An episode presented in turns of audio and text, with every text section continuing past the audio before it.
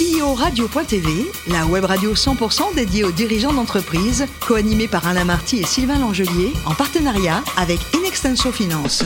Bonjour à toutes et à tous, bienvenue à bord de CEO Radio. Vous êtes plus de 38 000 dirigeants d'entreprise abonnés à nos podcasts et nous vous remercions d'être toujours plus nombreux à nous écouter chaque semaine. Bien sûr, vous pouvez réagir sur nos réseaux sociaux et notre compte X CEO Radio-du-Bas TV.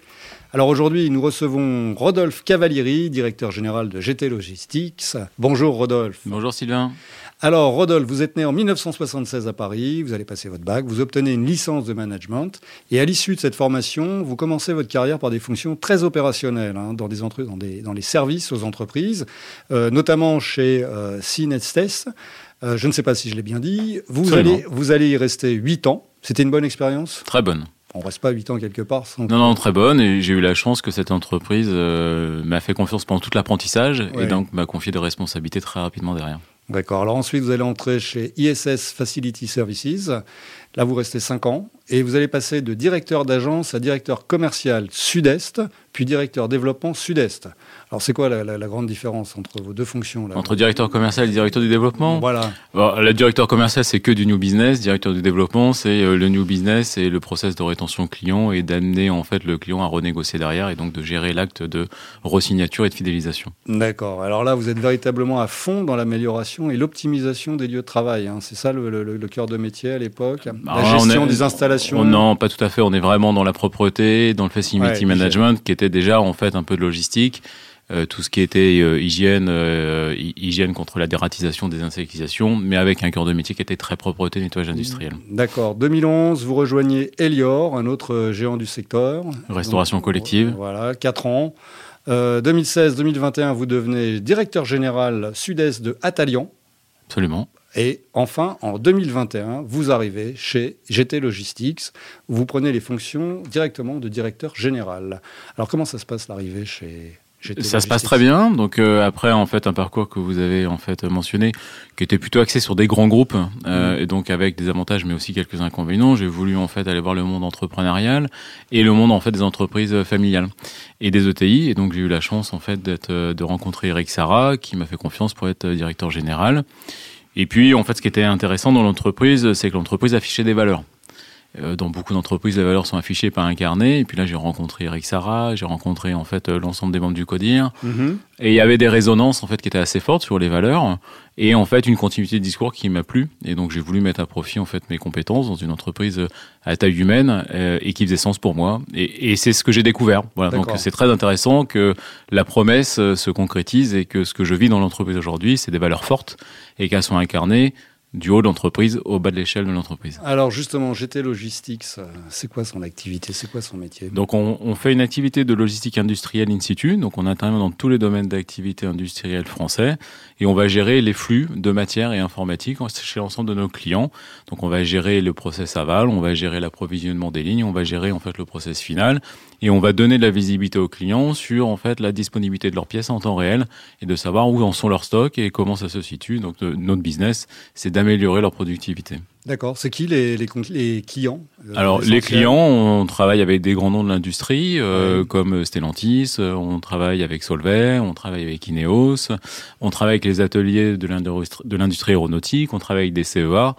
Qui nous font confiance aujourd'hui. Bon, j'en oublie, il y en a plein d'autres comme Lidl par exemple. Mm, d'accord. Qui nous a fait confiance pour tous les secteurs. Hein, tous les secteurs, c'est très vaste et chaque activité, il y a une solution et une solution unique spécialisée pour nos clients puisqu'elle est adaptée en fait aux besoins.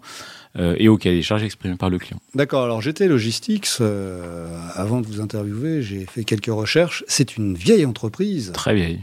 Alors, elle a quel âge cette entreprise? Donc elle a plus de 100 ans d'ancienneté. Je pense qu'aujourd'hui on en est à 105 ans elle a été créée par Gaston Trochery, euh, qui est en fait euh, le grand-père d'Éric Sarah, qui est le président actuel de l'entreprise. Histoire familiale. Quand histoire familiale, euh, qui a toute une histoire et qui a pour vocation de rester dans, dans, une, dans une, entreprise familiale et entrepreneuriale. D'accord. Aujourd'hui, combien de collaborateurs? On est un peu plus de 1450 personnes en France, réparties sur tout le territoire. D'accord. Et on a une 50, 51 implantations sur l'ensemble de la France. D'accord. on peut parler chiffre d'affaires? On peut parler chiffre d'affaires. Alors, je vous écoute. On a fini 2022 à 107 millions d'euros Et l'année 2023 devrait être sensiblement pareil. Et on a une croissance de 7 à 10% tous Ouais. les ans. D'accord. Euh, donc euh, l'entreprise se porte bien en termes de dynamisme. Croissance stabilisée. Croissance stabilisée, euh, étape par étape, euh, et puis franchir nos paliers tranquillement pour garder notre ADN et faire en sorte que euh, ben, l'entreprise demain nous ressemble comme elle nous ressemble aujourd'hui et qu'on garde les valeurs qui nous caractérisent. D'accord. Alors, vous êtes essentiellement présent en France. Vous avez quelques velléités euh, d'international Non, pour l'instant, la volonté, le marché français, il y a encore une grosse potentialité d'externalisation. Donc, le, le, français, le, le marché français n'est pas encore mature. Et donc, pour l'instant, on reste à vocation française. Et dans les prochaines années, en tout cas, on se restera sur le territoire. D'accord. Ça veut dire que vous établissez quand même des passerelles avec euh, d'autres entreprises étrangères pour. euh, Non, parce que le marché est très centré français aujourd'hui. Et donc, en fait, si un jour on va à l'étranger, c'est parce qu'un de nos clients aujourd'hui nous le demandera. D'accord. Et on n'a jamais eu la demande. Donc, pour l'instant, on reste concentré sur notre marché. D'accord. Alors, puisqu'on parle de maintenant, c'est quoi l'actualité de GT Logistics? Alors, l'actualité de GT Logistique, au-delà, au-delà, en fait, de la partie logistique industrielle, on a créé une activité qui s'appelle GTX Industrie. Euh, donc on essaie de monter dans la chaîne de valeur de nos clients en faisant du conseil et la délégation de production. Donc une fois qu'on a de la logistique et qu'on est chez eux, c'est de regarder un peu comment ça fonctionne et c'est leur donner des conseils de fonctionnement et d'aller plus loin en, en dé- en allant chercher en fait des, des parties de délégation de production pour aller plus loin dans la, dans la spécialisation avec nos clients. D'accord. Donc c'est une activité qu'on a commencé euh, bah, cette année en début 2013. Donc notre premier contrat vient d'être signé euh, et la structure est naissante et on a des espoirs euh, Ouais, d'avoir une c'est prometteur. C'est prometteur. D'accord. Alors justement, c'est quoi Quels sont les, les- les grands enjeux de votre secteur d'activité? Parce que Alors, en ce moment, Oui, oui, c'est un peu. Alors, le- premier enjeu, on a une entreprise euh, d'hommes et de femmes, euh, dont c'est de conserver nos collaborateurs, puisque ce qui fait notre force, euh, ça va être le service qu'on donne à nos clients, et le service qu'on donne à nos clients, ben, il repose sur des compétences humaines.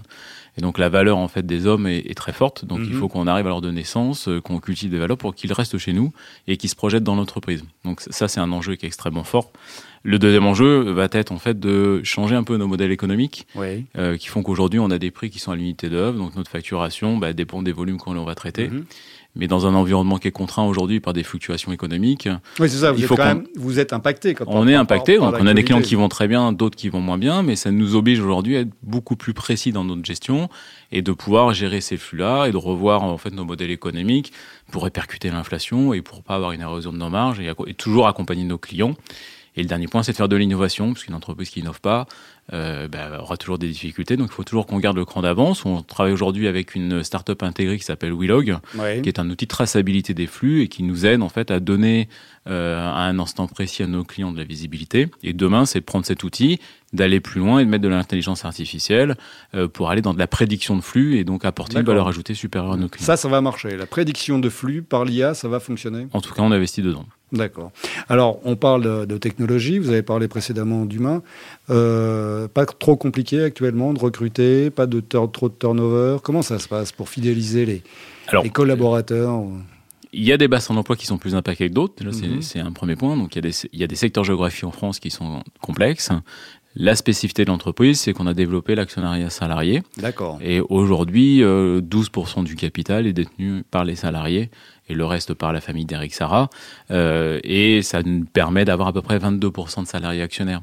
Donc dans l'animation Ah oui, des équipes, même. c'est Ouais. euh, c'est important, C'est énorme, ouais. euh, et ça permet en fait de- d'impulser des choses et d'avoir des collaborateurs qui suivent. Euh, puisque la valeur de l'action est plutôt bonne en ce moment, qu'on a des, plutôt une croissance à deux chiffres depuis au moins 15 ans de l'action, et donc en fait les, les collaborateurs voient l'intérêt de rester, voient l'intérêt de rester chez nous, pardon, Ouais. et de continuer à, à œuvrer pour, pour, pour la famille. D'accord. Alors voilà, on parlait de l'humain. Euh, autre sujet d'actualité et d'importance, c'est la RSE. Oui. Vous êtes directement concerné dans votre Oui. secteur d'activité. Comment, euh, comment ça s'intègre chez vous? Comment ça s'intègre auprès de vos clients? Comment Alors comment ça s'intègre chez nous?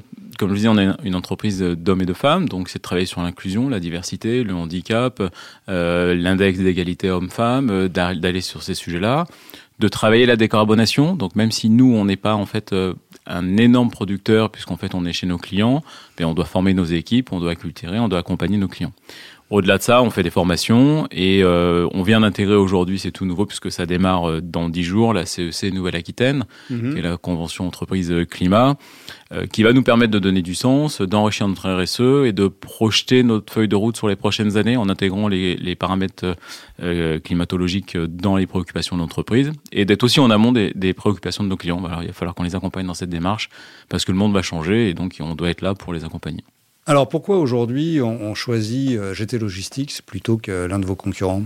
Alors on choisit GT pour la tenue des engagements et le fait qu'on respecte nos collaborateurs et que l'on délivre le service rendu. Ça, c'est un premier point. Deuxième point, on a des circuits courts. C'est-à-dire qu'on travaille sur l'autonomie des, collaborateurs. On part du principe que les bonnes décisions viennent du terrain. là, vous, et du, coup, du, coup, vous bénéficiez de la politique du circuit court. Exactement. Et entre moi et un opérateur, euh, il y a euh, six niveaux maximum. Ce qui fait qu'on est en interaction permanente avec eux et qu'on est capable de réagir, d'interagir et de faire en sorte d'avoir des projets qui font sens. D'accord. Alors, Rodolphe, pour revenir à vous, c'était quoi votre rêve de gosse? Bonne question. Ah, diriger, pas du tout, pas du tout. C'est-à-dire qu'en fait, mon parcours est, fait d'opportunités. Je m'attendais pas du tout en fait à cette carrière-là. Euh, si je fais une petite rétrospection, j'aurais toujours voulu être carrière, euh, d'avoir une carrière sportive de haut niveau. Je faisais du handball à l'époque et, mon rêve aurait été en fait d'être sportif de haut niveau, ce qui n'est pas en fait arrivé. Euh, mais voilà, ça c'était mon rêve. Bon, il a été tout autre. D'accord, alors vous êtes aussi un, épicurien amateur de vin, amateur de bonne chair. Vous avez un château, un cépage à nous recommander euh? Ah, Oui, euh, alors j'ai eu la, joie et la découverte il y a euh, un an maintenant d'aller chez un ami qui m'a ouvert une bouteille de Château Yquem. Oui, ça va. Ah bah, donc en fait, bon, c'était un très bon ami, mais bon, j'avais, j'étais un peu réfractaire au sauterne. Il m'a dit, je vais te faire changer d'avis, et il m'a fait changer d'avis. Donc je remercie et mon ami et la découverte de ces pages-là et d'une rencontre avec une très bonne bouteille. Pour revenir à l'humain, euh, est-ce qu'il y a une cause humanitaire qui vous tient particulièrement à cœur? Alors on soutient la Fondation Bergonnier qui lutte contre le cancer, qui est une fondation à Bordeaux et sur lequel on, pour laquelle on soutient les actions et euh, on est donateur euh, annuellement auprès de cette fondation-là. D'accord. Qu'est-ce qu'on peut souhaiter à Rodolphe Cavalieri dans les années qui viennent? Bah, que je puisse contribuer à faire en sorte que l'entreprise GT euh, bah, continue l'entreprise, euh, enfin l'aventure entrepreneuriale. Eric m'a donné plusieurs missions, dont une en fait, c'est de gérer l'entreprise euh, le temps que son petit-fils euh, puisse en fait reprendre Quel les âge il a le petit-fils Il a 19 ans aujourd'hui, ah, donc en fait il est, il fait des hautes écoles aujourd'hui, il rentre dans, la, il rentre dans, dans il finit son cursus étudiant, et il rentrera dans l'entreprise et la volonté d'Eric c'est que l'entreprise reste dans le giron familial et que son petit-fils prenne les rênes, donc j'ai la responsabilité d'accompagner cette transition. Eh bien, merci beaucoup, Rodolphe. Fin de ce numéro de CEO Radio. Retrouvez toute notre actualité sur nos comptes X et LinkedIn. On se donne rendez-vous mardi prochain, 14h précise, pour accueillir un nouvel invité. L'invité de la semaine de CEO Radio, une production B2B Radio.tv en partenariat avec Inextenso Finance.